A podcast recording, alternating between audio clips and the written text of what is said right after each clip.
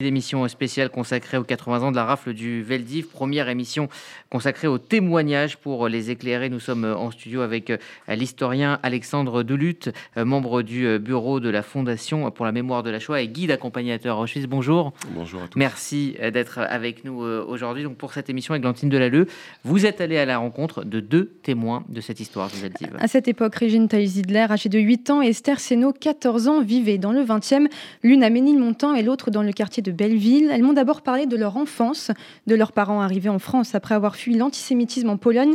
Je vous propose tout d'abord d'écouter Regina Liwan et Taï Zidler et ensuite Esther Seno. Alors, je m'appelle Régine Taï Zidler, femme à je suis née le 13 novembre 1933. J'étais fille unique.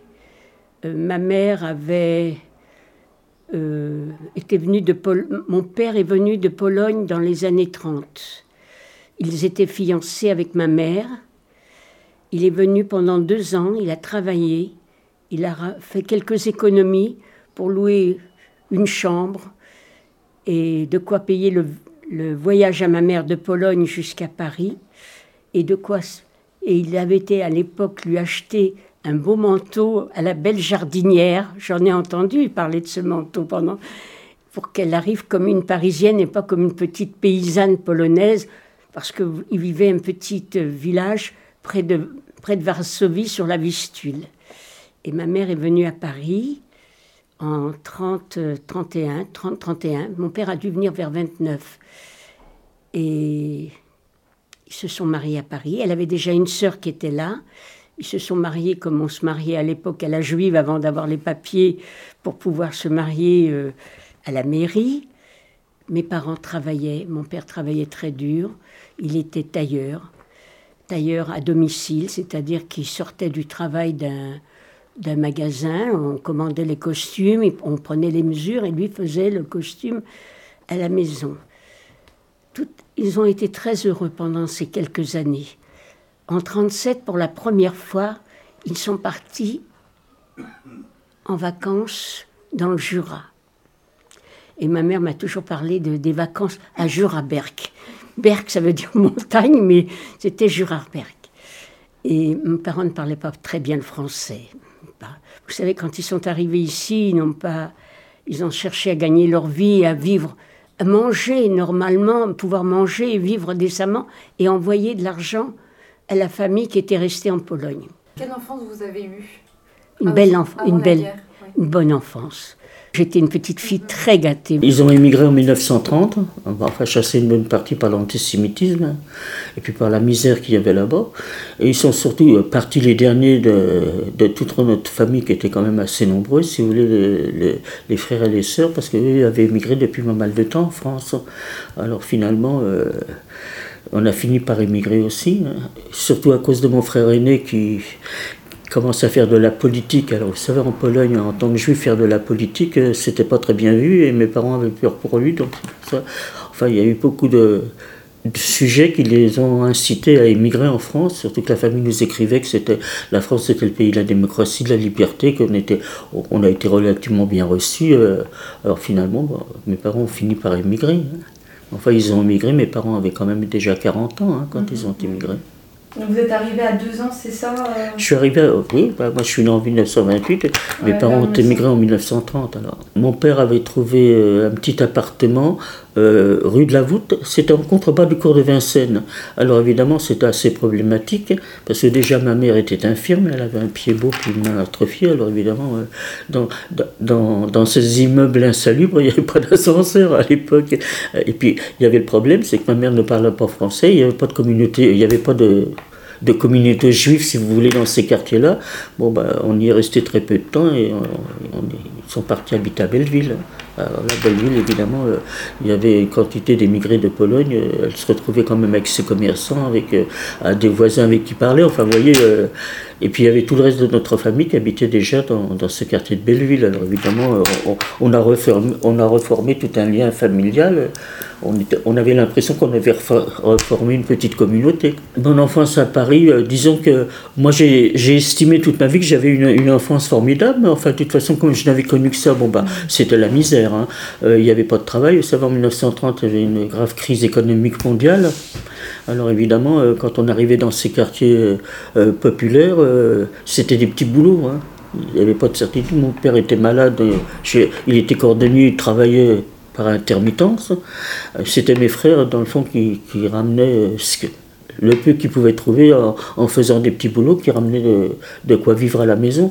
Mais enfin, dans ces quartiers-là, il y avait quand même une très forte solidarité entre les gens. Euh, euh, moi, disons que je n'ai pas connu autre chose. Nous avions une famille très soudée, formidable. On était entouré par la famille, par les parents. Euh, étant donné que j'avais pas connu autre chose, j'ai pas, j'ai pas le souvenir d'avoir été malheureuse. Dans ces quartiers-là, il y avait quand même beaucoup de communautés autres que des communautés juives. Il y avait beaucoup d'émigrés qui venaient d'autres pays.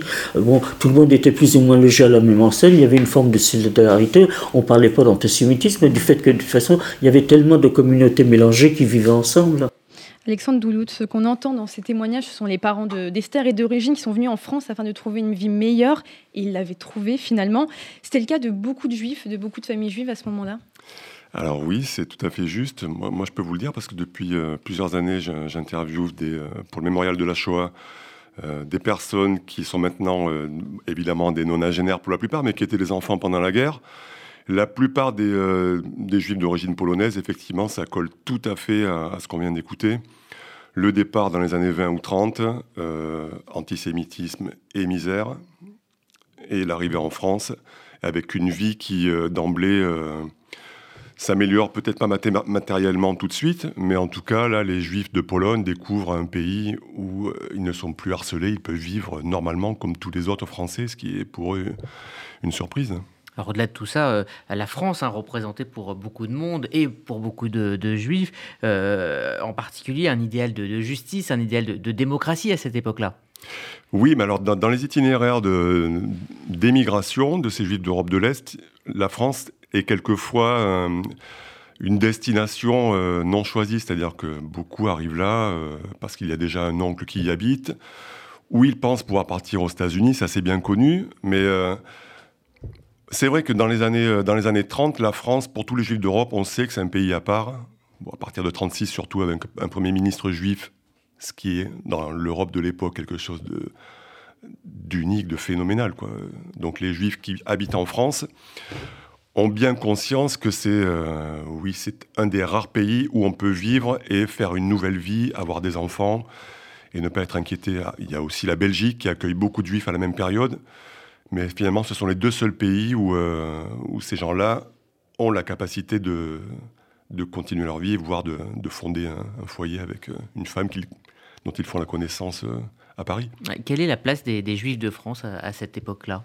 Des Juifs de France qui, ne sont pas arrivés à la dernière génération, qui sont installés depuis longtemps, euh, après euh, l'affaire Dreyfus, 30 ans plus tard alors moi, je ne suis pas un spécialiste de l'histoire des Juifs, je suis spécialiste de la Shoah, donc je ne pourrais pas vous répondre précisément sur cette question en termes de, sociologie ou de...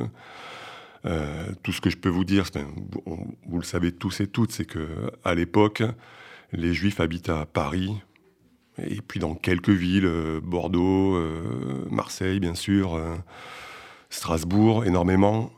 Mais voilà, c'est tout ce que je peux vous dire sur, le, sur la sociologie elle-même. Euh, après, quand elle accueille, si votre question, euh, c'est euh, comment ces juifs ont été accueillis par les juifs français, a priori, les juifs immigrés qui arrivent en France, qui, comme ces deux familles s'installent à Belleville, mhm. n'ont aucun contact, je veux dire physiquement, avec la communauté juive française, les Israélites, comme on dit à l'époque, qui vivent dans d'autres quartiers et qui voit euh, dans, ces, dans ces immigrés euh, une sorte de gêne. Quoi. Ils ne sont pas forcément très bien accueillis de l'ensemble des Français, juifs compris. Il y a, finalement, il y a très peu de, euh, de juifs français qui sont des militants le plus souvent dans des associations ou dans des partis politiques qui font l'effort d'aller vers eux. Mais ces, ces immigrants-là sont un peu sur la touche pour le reste de la population. Quoi.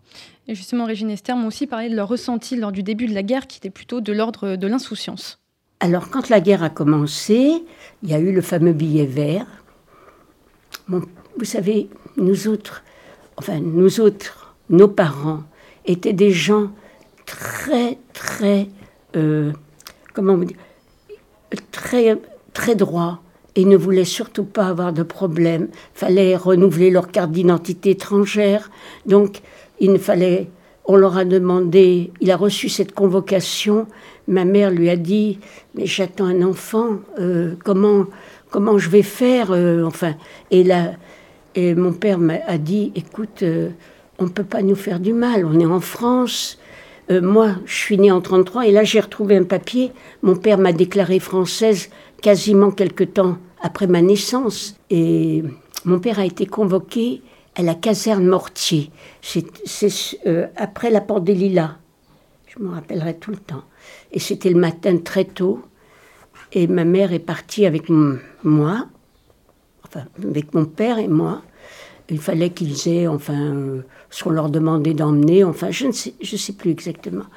Et quand on est arrivé, ma mère a retenu mon père. Elle lui a dit ne rentre pas tout de suite. On va attendre, on va voir. Et mon père a vu des gens rentrer. Il a reconnu des gens qui étaient connus dans la communauté. Alors il disait, écoute, si lui, il y rentre, je vois pas pourquoi moi je ne rentrerai pas. Moi, je vais vivre dans la légalité. Il, a été donc euh, emmené, il est parti et il est arrivé à Pithiviers. Et en juin 42, il a été emmené à. Euh, il est parti avec le, avec le deuxième convoi. Le premier convoi d'Auschwitz est parti en avril et le deuxième convoi est parti en... Euh, disons que quand j'allais à l'école communale, parce que je n'ai fait que l'école communale, euh, souvent, euh, moi j'étais un peu garçon manqué, vous savez, je me laissais pas faire. Hein. Vous savez, on était tout un petit groupe de, jeunes comme ça, vous savez, comme on voit, c'est pas les jeunes de maintenant. Hein. On se réunissait entre nous, on allait jouer. je me souviens, on montait à la porte des Lilas, il y avait les barriques, et il y avait encore les. Comment on appelle ça Des fossés avec des. Alors, vous voyez, on allait jouer, c'était c'était les, comment on disait, la zone, si vous voulez. Euh, on partait toute une bande, on jouait aux gendarmes et aux voleurs. Hein. On était toute une bande de, de, garnement, si vous voulez, mais pas du tout le genre de maintenant. Hein. Alors disons que pour moi, mon enfance, euh, bah, je n'ai connu que ça. Disons que ma sœur, elle était beaucoup, plus affectée par cette misère que moi, je ne, je ne voyais pas. Avant la rafle du Veldiv, il y a déjà eu la, euh, du, billet vert. Donc j'ai un de mes frères euh, qui a été convoqué, donc il avait 19 ans. Il, avait, il, a été envoyé à Pithiviers, puis ensuite de là, il a fait partie des, premiers transports euh, où malheureusement il n'y a pratiquement pas eu de survivants. Hein. Vous savez, en 39 et 40, bah, il ne s'est rien passé. Hein. C'est ce qu'on a appelé la drôle de guerre. Hein. Nous, on nous a évacué des écoles parce qu'on avait dit que Paris allait être bombardé, puis un mois après, on est revenu, hein, parce qu'il ne s'est rien passé entre 39 et 40. Mm. Même s'il se passait quelque chose, nous, on n'était pas au courant, on n'avait pas de poste de radio, on n'avait rien à l'époque pour savoir ce qui se passait. Comme je vous dis, on ne parlait pas devant nous. Hein.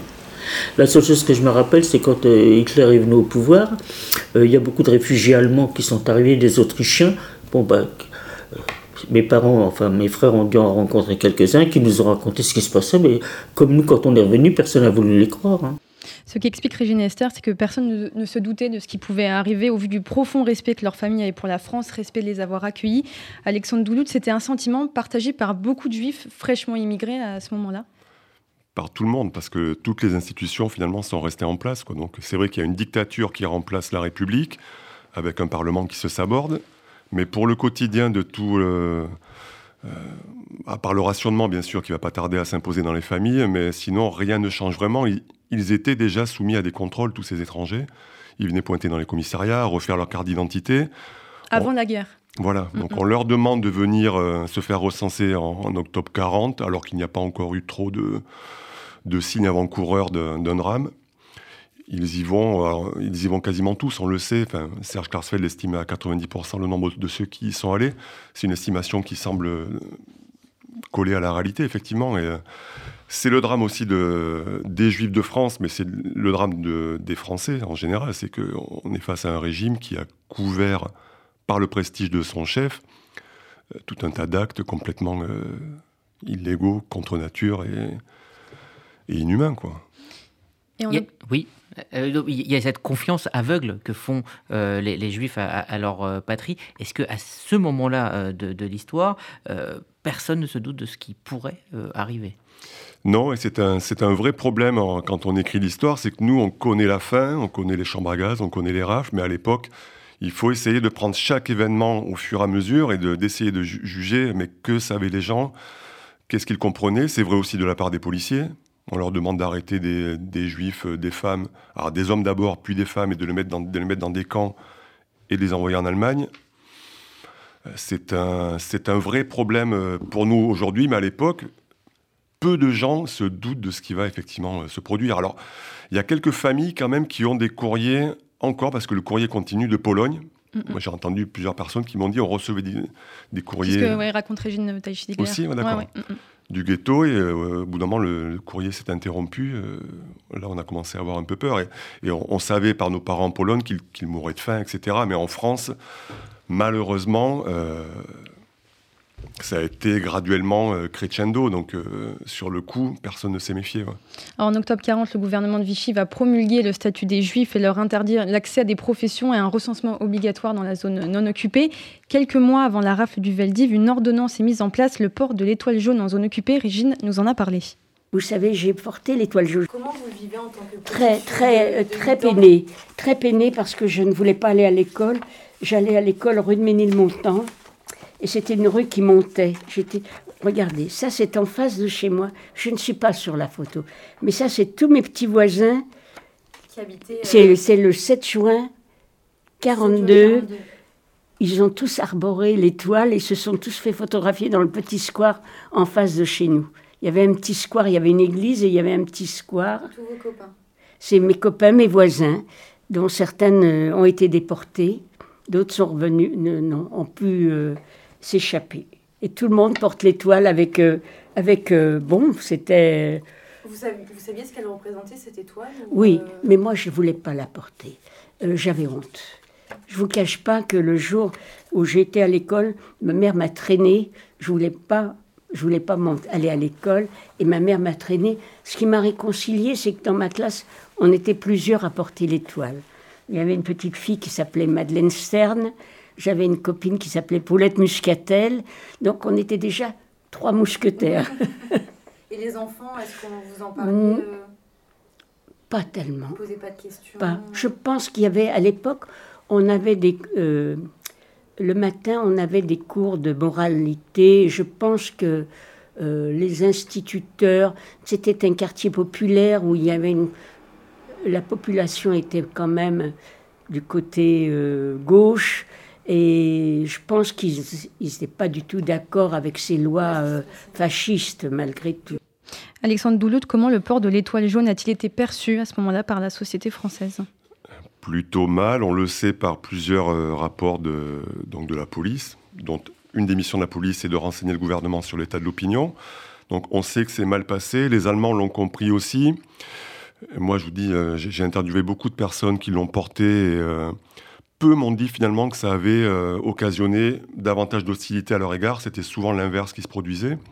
On sait aussi qu'il y a tout un tas de jeunes qui se sont fait arrêter et interner à Drancy, non juifs, parce qu'ils affichaient des étoiles, Zazou, etc. Bon, c'est resté minoritaire, mais quand même, d'une manière générale, les Allemands ont compris et, savaient déjà finalement qu'en France, ils ne pourraient pas euh, obtenir l'adhésion de la population telle qu'ils l'avaient eue dans leur propre pays ou dans d'autres pays qui étaient déjà massivement antisémites. Il y a plusieurs rapports des 40 qui disent ça marchera jamais l'antisémitisme biologique ou par le sang, ça prendra pas ici. Si on veut convaincre la population de nous aider à éliminer les juifs de, l'économie, puis éventuellement physiquement, il faudra l'intéresser par euh, des spoliations, euh, des places qui se libèrent, qu'eux pourront avoir. Mais ce genre de signe extérieur, au contraire, a plutôt euh, commencer à, retourner la population. Est-ce que le, port de l'étoile jaune a été pour les Juifs de France un, point, de, un point de bascule, un point de rupture de prise de conscience C'est compliqué à dire parce que la première rafle, celle du Veldiv, elle arrive un mois après l'instauration du, du port de l'étoile, donc c'est relativement concomitant. Déjà avant l'étoile, le gouvernement d'Arlan, avant Laval, donc à la fin de l'année 41, avait déjà noté que les passages en zone libre commençait à se multiplier, donc ça a occasionné sur la ligne de démarcation de nouvelles brigades qui s'installaient. Euh, vous voyez, donc il y avait déjà un mouvement qui était en cours, parce qu'il y avait eu trois rafles en 41. Euh, ceux qui pouvaient partir, qui n'étaient pas la majorité, parce qu'il fallait des sous, euh, ceux-là partaient. Donc l'étoile a été, oui, un, signe supplémentaire. Mais comme un mois après, il y a la rafle, là, c'est sûr que les passages en zone libre explosent. Donc les, les, arrestations aussi, forcément c'est compliqué à mesurer. là, c'est un vrai problème d'histoire et de source de mesurer ce genre de choses. C'est ça qu'il n'y a pas eu de grand soulèvement de, Français non-juifs quand il y a eu la mise en place de l'étoile jaune, finalement Non, mais des petits signes dans la rue, euh, des gens qui euh, sortaient leur chapeau, qui, euh, qui, laissaient leur place dans le métro, si jamais ils étaient dans la dernière rame. Non, l'étoile, c'est. Ça s'est fait petit à petit, finalement, toutes ces lois, toutes ces lois anti-juives. Alors, ça, c'est les ordonnances allemandes. Effectivement, mm. celle-là, c'est quand même. celle-là et celle de. C'est la sixième, je crois, en février 42, qui restreint un peu les les déplacements, les sorties, les magasins obligatoires, tout ça, euh, ça, ça a été un premier palier. Et forcément, l'étoile, oui. Là, pour le coup, je vous rejoins, malgré tout. Ça a été sans doute pour certains euh, le déclencheur pour, euh, pour prendre la décision et tenter de partir. Quoi. Alors, le 16 et 17 juillet 1942, la vie de Régine, d'Esther et de milliers d'autres juifs bascule. Alors, le 16 juillet 1942, un matin, très tôt, on a, on a pas toqué, cogné à la porte est arrivé deux individus. Euh, madame, vous êtes Madame euh, Ruch, là, elle s'appelait maman. Et Taichidler Régine. Maman a dit c'est ma fille. Euh, vous vous préparez, vous emmenez vos affaires et on vous emmène. À un moment, elle dit où est-ce qu'on va? Au commissariat d'abord. Alors, et mon petit frère s'est réveillé. Il avait 15 mois. Il était né le, 4, le 22 mai 41. Et mon petit frère s'est mis à pleurer. Alors ils ont dit, mais madame, qui est-ce qui pleure? Elle dit, j'ai un, autre enfant. Elle me dit, sortez votre livret de famille. Elle a donné son livret de famille, effectivement, mon petit frère était dessus. Ils lui ont dit, euh, alors là, on est ennuyé, parce qu'on ne peut pas vous prendre, vous et la petite, et laisser le petit tout seul, parce que la loi du 16 juillet, on prenait les enfants qu'à partir de deux ans. Et on ne peut pas laisser le petit seul, et on ne peut pas prendre la petite toute seule. Ou on la prend avec vous et on laisse le petit, ou vous restez avec le petit et on prend la petite. C'est pas possible.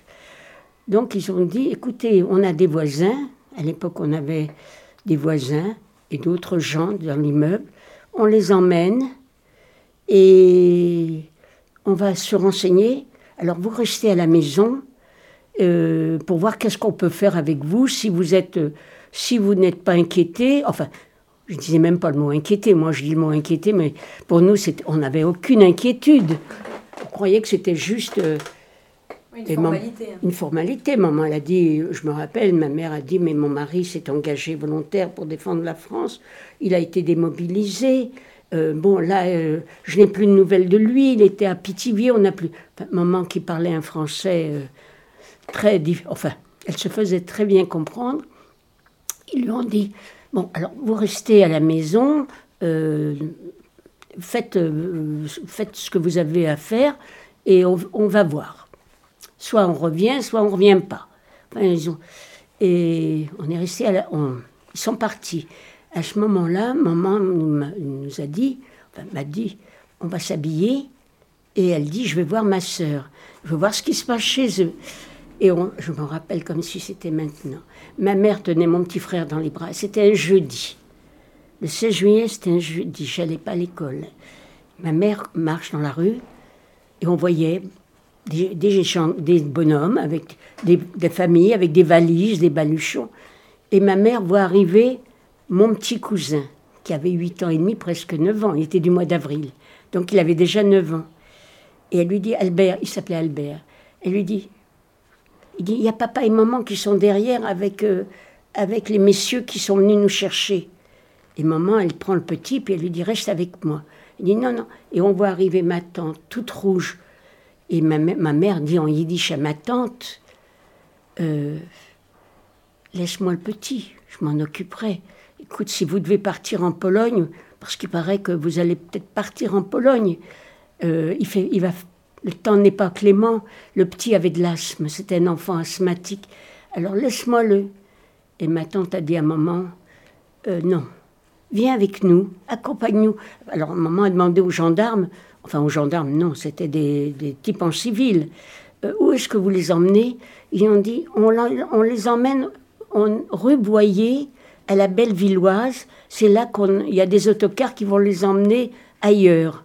Mais nous, on doit amener tous les gens là-bas. C'est là-bas que tout le monde est regroupé. Écoutez, et maman, pendant tout le. du bas de la rue de Ménilmontant, enfin du bas, non, de la rue des Amandiers, parce que c'est une rue transversale, jusqu'à la rue Boyer, elle, elle, a essayé de parler à ma tante. Elle a dit Donne-moi-le, je vais leur dire que le petit, il a, il a envie d'un morceau de pain, que je vais aller lui chercher. Et ma tante n'a pas voulu. Elle dit Je ne resterai pas une journée sans lui. Et elle est partie avec lui. Ils sont partis. On les a jamais revus. Entre-temps, ma tante a écrit une lettre, et mon petit cousin m'avait écrit une lettre aussi, euh, comme quoi ils étaient au, au Veldiv, qui ne savaient pas combien de temps. Parce qu'au Veldiv, ils arrivaient à faire sortir du courrier. Euh, ils ne savaient pas combien de temps ils allaient rester. on n'a jamais su si elle avait été à Bonne-la-Rolande ou à, ou au Pithiviers. Mais je pense que les femmes juives étaient à Bonne-la-Rolande. On est arrivé à la Belle-Villoise. Et là, euh, il y avait les cars de police, les euh, de police, les voitures bleues bleu marine, là, noires. Et là, on a vu tout ce monde, plein de gens, avec des ballots.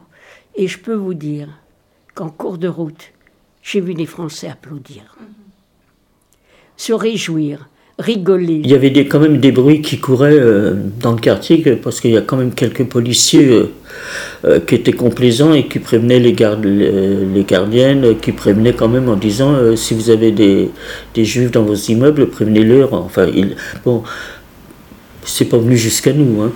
Et puis de toute façon, même si c'était venu jusqu'à nous, c'est qu'on aurait pu aller.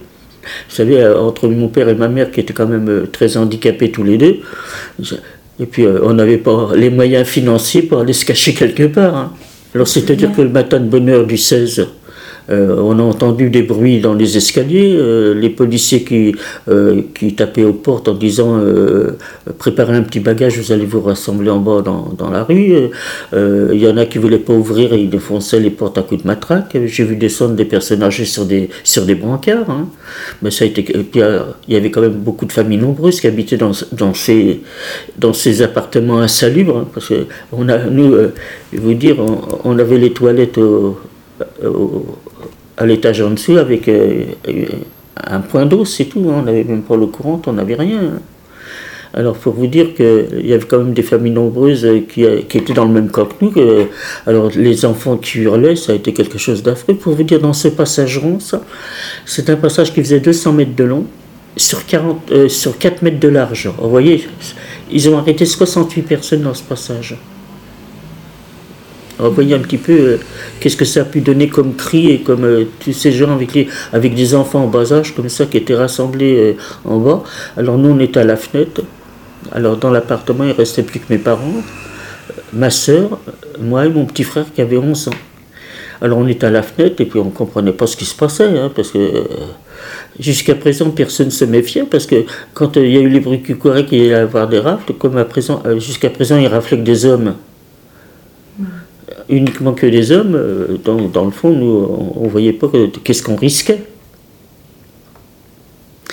Alors finalement, bah, une fois que toute cette rafle a été terminée, euh, on a vu les autobus étaient au coin de la rue, bah, tous ces gens sont montés dans les autobus, et puis nous on a attendu que le quartier se calme, et puis ma mère qui était très inquiète parce qu'on avait toute notre famille qui habitait dans le quartier, et puis au moins de savoir ce qui s'était passé. Donc elle avait demandé à ma soeur et moi, et moi j'avais donc euh, mon frère euh, Maurice qui était donc à Pau, il, il était marié, il avait un petit garçon de 4 ans.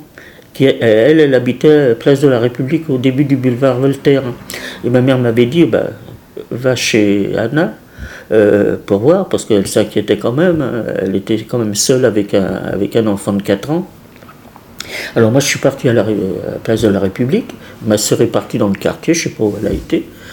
Et quand je suis arrivé place de la République, il y avait la, la gardienne de l'immeuble qui était sur le pas de la porte, quand elle, enfin devant de sa loge, et quand elle m'a vu rentrer dans la cour, elle m'a dit oh là là, c'est pas la peine de monter chez eux, tu prends l'escalier de service, elles sont cachées euh, au sixième étage dans, dans la chambre de bonne. Alors là, elle était, ma belle-sœur était là, avec sa mère et sa sœur. Évidemment, on n'avait pas le droit de sortir après 20 heures, parce qu'il y avait eu, euh, comment il s'appelle, euh, le statut des juifs qui nous obligeait au couvre-feu.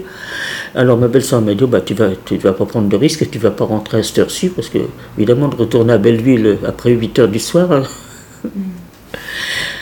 Alors, euh, elle m'a dit, bah, restez dormir avec nous. hein. Alors, j'ai passé la nuit donc, chez ma, euh, dans, dans la chambre de bonne. Et puis, le lendemain matin, je suis parti de très bonne heure parce que je me suis dit, ma mère, va devenir folle. Vous vous rendez compte, une gamine de 14 ans qui rentre pas juste après le, euh, une journée de rafle. Alors, je suis parti de très bonne heure. Et puis, quand je suis arrivé, ben, malheureusement, eux, ils ont été arrêtés donc, dans la nuit du. le 17. Donc, quand je suis arrivé, je suis monté à l'étage. Et là, il y avait les scellés sur l'appartement. Voilà donc pour euh, ces témoignages euh, donc euh, de Régine Aliwa et de Esther Seno. Nous sommes toujours donc avec l'historien Alexandre Doulout. On a entendu énormément de choses là dans ces dix minutes de témoignages. Tout d'abord à propos de la rumeur. C'est une rumeur qui court dans Paris. On dit que la rafle était prévue pour le 14 juillet et que la symbolique de la date a fait qu'elle a été déplacée et que c'est cela qui a permis à certaines personnes, notamment les hommes, d'aller se cacher. Est-ce que c'est exact? Alors Laurent Joly a montré dans son livre qu'en fait c'était plutôt le 13 qui était prévu au départ, pas le 14. Donc ça c'est. c'est juste- Une légende urbaine ou... Oui, je pense, ouais, ouais. Et euh, oui, les, euh, la plupart des juifs à Paris, en tout cas dans le Pletzel ou dans le 20e, étaient au courant. Ça, Laurent Joly l'a très bien montré aussi. Dans les quartiers où les juifs étaient très nombreux, la, la rumeur s'est d'autant mieux répandue. Dans les quartiers où les juifs étrangers vivent plus ou moins isolément ou éparpillés, c'est-à-dire le plus souvent les quartiers euh, extérieurs, enfin les arrondissements extérieurs, euh, euh, 12e, etc., enfin, tous ceux qui jouxtent le, le périphérique, les, les personnes ont été moins prévenues qu'ailleurs. Donc, a priori, ont été plus arrêtées que dans le 4e ou dans le 20e. Et concrètement, comment la police française a organisé cette, euh, cette rafle? Un très gros travail parce que c'est la, plus grande opération policière euh, à Paris, en tout cas pour cette période, en monopolisant. euh, ben, alors, dans les commissariats, en fait, ça c'est Laurent qui le montre aussi, Laurent Joly, tous les policiers de chaque commissariat n'ont n'ont pas été requis. Il a fallu quelquefois prendre des policiers dans d'autres quartiers, donc mélanger les équipes. Mais chaque policier, en fait, recevait, euh, donc se voyait adjoindre un collègue qu'il ne connaissait pas, et on leur remettait le matin du 16 juillet, très tôt dans la nuit, quelques billets avec des personnes, avec leur adresse, et il fallait emporter ces personnes à tel lieu de rassemblement. Voilà co- comment ça se, ça se passe techniquement dans la rue. La préparation elle-même, elle est très simple. Le- la police de Paris dispose d'un fichier euh, juif euh, qui est tenu à jour relativement bien. Il y a eu un contrôle effectué en octobre 41 qui a mis à jour en fait tout ce, et supprimé tous ceux qui étaient partis en zone libre. Donc ceux-là n'ont pas été recherchés. Donc c'est très facile d'organiser une rafle. Alors peut-être on parle de rafle, mais euh, c'est vrai que euh, c'est une succession en fait d'arrestations domiciliaires. C'est pas véritablement une rafle comme celle qui a eu lieu en août 41 dans la rue, dans le 11e arrondissement, où là les, policiers bloquent les rues et contrôlent tout le monde. Là, ce n'est qu'une accumulation simultanée, donc plusieurs milliers d'arrestations à domicile. En fait, c'est pas vraiment une rafle. C'est des arrestations individuelles, mais pour le coup qui nous interpellent, parce que là, euh, il y a une confrontation entre des policiers et des personnes qu'ils ne connaissent pas, et ces policiers comprennent très bien que c'est pas le travail de tous les jours. Là. On leur demande quelque chose qui est... Et comment ils ont reçu euh, cet ordre-là? Chaque, il y a- Je crois qu'il y a eu 4500 policiers mobilisés à ce moment-là. Alors oui, mais les équipes d'arrestation, c'est un peu moins, parce qu'il y avait plusieurs centaines de, de policiers qui étaient dans les centres de rassemblement, etc. Euh, ben, vraisemblablement, et alors, par, par certains rescapés, on le sait aussi, hein, il y a eu plusieurs modes de contournement de, de l'ordre. euh, ne pas insister quand la porte ne s'ouvre pas. euh, dire euh, on revient dans un quart d'heure, euh, préparez vos valises. Bon, sous-entendu, euh, Oui, on l'entend dans le témoignage de, de Régine Tailly-Ziegler. Partent parce que l'enfant a moins de deux ans. Ouais. Donc on peut peut-être penser que. C'est assez généralisé en fait. Oui. Les policiers ont essayé de s'arranger comme ça. Et certains ont fait leur boulot ben, sans sourciller. Quoi. Et par contre, l'arrestation des enfants, c'était un ordre de l'État français. Ça Voilà, pas été qui- un... Les Allemands ne voulaient pas justement les enfants. Alors ça, c'est quelque chose d'assez euh, particulier. Euh, moi, dans ma, quand- dans ma thèse, en fait, j'ai pu justement euh, dire que euh, à Paris, qui se trouve pourtant en zone occupée, cette règle est, est particulière. C'est-à-dire qu'ailleurs, en zone occupée, les policiers et les Allemands s'en sont tenus à l'idée de départ, arrêter des femmes et des hommes de 16 à 45 ans. Aucun enfant n'a été pris ailleurs en zone occupée, alors que les rafles ont eu lieu entre le 12 et le 19 juillet dans les autres villes de zone occupée, Bordeaux, Nancy, etc. Là, les enfants n'ont pas été arrêtés. C'était l'objectif de départ, d'arrêter les adultes et les déporter à Auschwitz. Paris, a eu l'intervention de Laval qui, qui a compris qu'ils allaient se retrouver avec des milliers d'enfants sur les bras, une sorte de fardeau, et ils s'en sont débarrassés en, en mendiant aux Allemands l'autorisation de, de les déporter aussi. Alors il y a aussi cette question de la réaction euh, des Parisiens euh, non juifs hein, qui ont euh, vu cette rafle. alors on, entendait certains applaudissements, certains ricanements, d'autres pleuraient. quand la, rumeur de, cette, rafle et donc du fait que des juifs étaient parqués au vélodrome d'hiver s'est répandue dans Paris, comment les Parisiens ont réagi? Et quand je dis les Parisiens, je parle des, pompiers, on, a parlé du rôle des pompiers dans le, dans, dans Veldiv, des humanitaires, des religieux. comment la rumeur s'est répandue dans la ville? Je pense que tous les Parisiens l'ont su, et encore, je vous dis ça, mais euh, j'ai interviewé des personnes, donc juives elles-mêmes, qui habitaient euh, dans le 16e par exemple, et je leur ai dit comment vous avez réagi le 16 juillet. Ils m'ont dit, mais on n'a pas été au courant. Donc il y a des. Euh, faut pas croire que l'info circule partout. On est en dictature, mais bon, quand même, cet événement, il s'est su relativement. La population a su que des femmes et des enfants étaient embarqués, parce que finalement, à d'autres occasions, on avait vu que des, adultes hommes étaient pris. Là, je pense que la population a dû sentir que euh, un palier venait d'être franchi. Mais, mais ces questions d'opinion publique, on peut les mesurer que d'une manière euh, incomplète. Hein. Il y a certes des enquêtes de police après les rafles, à Paris ou ailleurs, par les renseignements généraux. Euh, à Paris, Laurent connaît mieux la question. Moi, j'ai pas vu de rapport de police qui, qui à quel point la population a été indignée. On sait qu'elle l'a été, choquée en tout cas. Mais de là à s'opposer physiquement dans la rue. Il n'y a pas eu de tentative d'aide de ceux qui habitaient justement autour du vélodrome? Non, je crois pas, non. Mais vous savez, on est là pour le coup, on est vraiment en dictature. Mm-hmm. Euh, c'est pas si facile que ça de s'opposer à la police euh, comme euh, en période républicaine. Par contre, pour faire vite, ailleurs en zone libre, la rafle a eu lieu le 26 août, quelques semaines après. Là, il y a des rapports beaucoup plus clairs des renseignements généraux dans chaque département qui ont été largement conservés. Et quasiment tous concordent pour dire la population est indignée. Là, euh, on s'est fait insulter quelquefois, la, la police. Donc là, il y a eu quelquefois, même physiquement sur place, des tensions euh, palpables entre la police et euh, la population. Mais il n'y a pas d'allemand, là. Donc le rapport avec la police et la population, mhm. Euh, c'est pas la même chose qu'en zone occupée. Quoi. la population est quand même beaucoup plus à euh, une chape sur la tête. Quoi. Il y a une seule photo de cette opération qui existe, celle où on voit des autobus devant le vélodrome d'hiver. Pourquoi on n'a aucune archive, aucune photo aujourd'hui?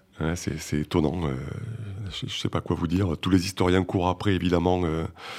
Il y avait des agences de presse à Paris. Hein, les fonds sont conservés à la bibliothèque historique de la ville de Paris, mais c'est vrai que les, les clichés qui auraient pu être faits dans la rue par les professionnels, donc, a priori, ont disparu si jamais euh, des photos ont été faites. Par contre, on sait à l'époque que les appareils photos ne sont pas forcément des objets de luxe. Donc on peut imaginer que des photos ont été prises à la sauvette sans doute par des particuliers. Mais comment retrouver ce genre d'objet euh, Ça arrivera peut-être un jour. Il hein, ne faut pas trop désespérer, euh, y compris pour les autres rafles aussi. Parce qu'on a vu récemment, l'année dernière ou il y a deux ans, que par miracle, un reportage sur les, les rafles du L'arabe du 14 mai 41 est sorti après 80 ans, ce qui est extraordinaire. Une, une, volonté de, d'étouffer l'événement, euh, de, le sortir de l'histoire ah, au moment où il a été commis et peut-être après aussi, après la guerre. Clairement, puisque dans la presse, il n'y a aucun mot sur la rafle. La, presse, on peut considérer que c'est, euh, c'est le gouvernement français avec euh, la censure des Allemands. Mais oui, oui, clairement, personne ne pouvait se, le gouvernement ne pouvait pas se prévaloir de cette action. Ils, ont très vite compris que euh, c'était pas un crime pour eux encore, mais euh, ils avaient commis quelque chose d'irréparable. Alors, les parents d'Esther et son frère ont été raflés le 17 juillet 1942. Internés à Drancy, ils sont déportés à Auschwitz en août 42 et assassinés à leur arrivée. Esther sera arrêtée un an plus tard, en juillet 43, et déportée à Birkenau. Elle retrouve sa sœur à ce moment-là. Arrivée en avril 44, quand j'ai vu qu'elle n'était pas à l'appel et qu'on m'avait dit qu'elle était euh, qu'on l'avait envoyée au revire, vous savez, ce qu'ils appelaient le revire à l'infirmerie, euh, ben, c'était la fin. Hein. c'est là que je lui ai dit, tu sais Fanny, parce qu'on savait nous, que les gens, quand ils n'allaient pas à l'appel, qui restaient euh, sur leur, sur leur grabat là-bas, ils savaient très bien que l'après-midi, ils passaient, euh, ils passaient avec les commandos pour les envoyer à la chambre à gaz. je lui ai dit, Fanny, écoute, faut sortir de là, tu sais très bien. Elle dit, je sais où je vais finir. Elle dit, mais maintenant, la seule chose que je regrette, c'est de ne pas être monté dans les camions. Elle dit j'ai essayé de tenir le plus que j'ai pu. Elle dit là j'arrive au bout du rouleau. Alors elle dit c'est fini pour moi. Elle me dit toi t'es jeune, la guerre va bientôt finir parce que arrivé en 44, euh, on savait que les, Allemands avaient reculé en Russie. Alors ça nous donnait du bon au cœur en disant bon la Russie c'est pas loin de la Pologne, on va être libéré. Vous savez ça nous redonnait le moral. Alors elle me dit la guerre va bientôt finir. Elle dit essaie de tenir le coup et c'est là qu'elle m'a pris dans ses bras avec, elle, elle avait aucune force, elle, s'est soulevée pour me prendre dans ses bras, mais avec une force. elle m'a dit Tu me promets, tu me promets, voilà, la promesse de ma soeur, que si tu rentres, que tu racontes ce qui nous est arrivé, qu'on ne soit pas les oubliés de l'histoire. Malheureusement, quand je suis rentré le soir, elle n'était plus là. Et, et on s'installe, on continue on continue à survivre. Euh, je dis dans le fond, j'ai pas eu d'enfance, j'ai pas eu d'adolescence, et puis le retour euh, à l'âge à, l'âge adulte n'a pas été facile non plus. Alors finalement, bah, vous savez, on est endurci. Hein. Et, puis, et puis, et puis, il faut quand même se mettre dans la tête. Vous savez, euh, quand moi je suis revenu, vous voyez que c'était sans issue, c'est quand même fait une tentative de suicide, chose qui ne me serait jamais arrivée à Auschwitz. Beaucoup de femmes se suicidaient. Moi, mon idée, c'était de revenir. Bah, J'étais revenu, j'avais exaucé mon vœu. Hein puis après, a plus rien. Et puis vous savez, quand vous revenez devant l'indifférence des gens, nous, on s'attendait à notre retour. On s'attendait à être pris en charge. Vous savez, les cellules psychologiques, ça n'existait pas à l'époque. Hein. On a été livrés à nous-mêmes. Hein. Il a fallu se débrouiller.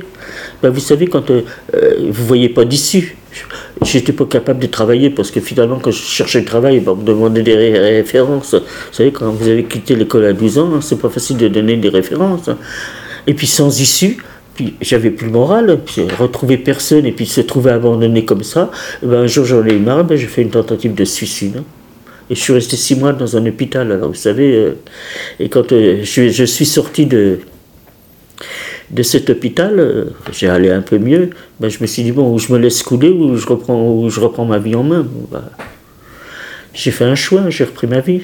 Ça, vous savez, se reconstituer tout seul, c'est pas évident. Il faut vraiment avoir une force de caractère. Hein, de... Que l'on ressent, on ressent votre force de caractère en vous rencontrant? Ah bon? Je sais pas, je me rends pas compte.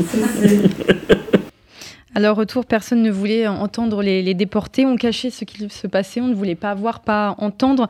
La France voulait avancer finalement? Ben, En fait, le, drame, c'est que les Français avaient encore, pendant des années, euh, des restrictions de nourriture. Et certains n'ont pas compris quelle a été la vie de ces déportés à Auschwitz. Quoi. Ils ont estimé que eux à Paris avaient, eu, avaient souffert de la faim, du froid. Les gens pouvaient presque pas s'imaginer que ça pouvait être pire quelquefois. Euh, pour On ne les, croyait pas même parfois. Alors oui, il y avait le, problème de la suspicion de ceux qui rentraient. Puisque c'était si dur, qu'est-ce que, qu'est-ce que tu fous là? Et mhm. ça, beaucoup l'ont connu, mais quelquefois même au sein de leur famille. Alors pas forcément la famille proche, mais des cousins ou autres.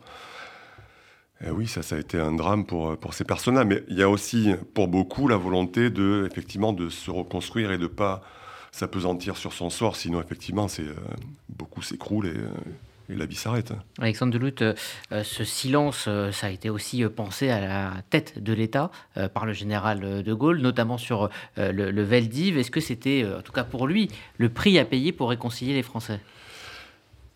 C'est, en tout cas l'argument qui a été qui a été convoqué. Et pour, pour les victimes de l'arabe du Livre en particulier, il y a cette insulte suprême de la préfecture de police qui reçoit la Légion d'honneur à titre euh, collectif hein, après la guerre, ce qui est un drame absolu pour ces familles.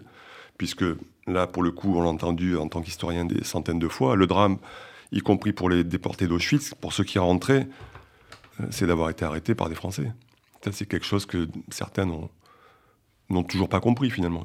Pas accepté, bien sûr, mais pas compris. Donc là, effectivement, euh, si...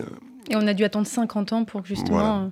Euh, Et euh, un acte très courageux de, Jacques Chirac dont on reparlera un peu plus tard dans, la semaine. Alors de son côté, Régine, sa mère et son frère n'ont pas été au Vélodrome d'hiver et se sont enfuis à Lyon et ensuite à Toulouse où pendant trois ans ils sont passés de foyer en foyer. En revanche, son père a été déporté par le deuxième convoi pour Auschwitz et mort là-bas. Régine nous a raconté le moment où ils ont appris sa mort. On l'a su assez vite euh, parce qu'à l'époque, il y avait, euh, il y avait encore un listing dans les, au mois d'août 42, il y avait encore un listing à Auschwitz pour les morts. Et il était sur le listing. Et on a la date exacte. D'ailleurs. Ah oui, vous le saviez donc avant, bien avant la libération Non, après la libération. Ah, on l'a su. Puisqu'on allait, on l'a su qu'un jour, mon petit frère me racontait la semaine dernière, pas plus tard que la semaine dernière, il me racontait que maman, elle était en train de, de chauffer de l'eau pour lui donner un bain, pour le nettoyer dans une, dans une cuvette. à l'époque, c'était des cuvettes en zinc. Et mon petit frère avait Oh, à l'époque, c'était donc en 46, certainement, tout de suite. Hein. C'était même fin 45. 5 ans. 45. Donc il avait 4 ans. Est-ce qu'il s'en rappelle? Il m'a dit écoute, me rappelle que maman chauffait de l'eau sur la cuisinière et que ça faisait beaucoup de buée et que monsieur Krieger, il s'appelait monsieur Krieger. Il faudrait que je recherche la liste, parce qu'il a été déporté, ce monsieur-là aussi. Il est revenu. Est venu la voir et puis il a dit écoutez, je vais vous parler, asseyez-vous. Alors elle dit, mais je suis en train de donner le bain. Non, enlevez l'eau de... et venez vous asseoir, je vais vous parler. Il faut plus revenir à Lutetia, parce que vous verrez pas votre mari. Et c'est lui qui lui a dit. Alors d'après Bruno, enfin pas Bruno, euh, mon frère, et pas avec maman, elle a crié, elle a pleuré et tout. Et mon petit frère s'en rappelle. Il m'a dit, je me rappelle de ce jour-là. Alexandre Delutte, vous avez euh, écouté des dizaines de, témoignages de, personnes qui ont euh, vécu le Veldiv dans leur chair. Quel est le, point commun entre toutes ces personnes?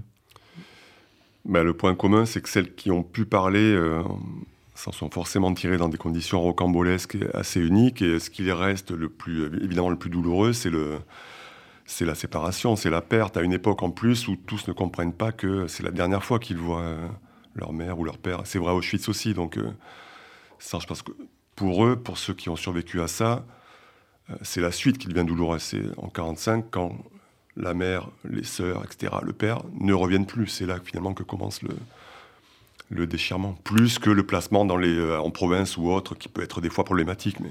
Mhm. Merci Alexandre Delutte, euh, historien, d'être venu nous, nous, éclairer. Merci à vous, Églantine Delalleux, d'avoir euh, recueilli pour RCJ ces deux témoignages extrêmement forts pour donc cette première émission de la série de RCJ Midi consacrée à la rafle du Veldi.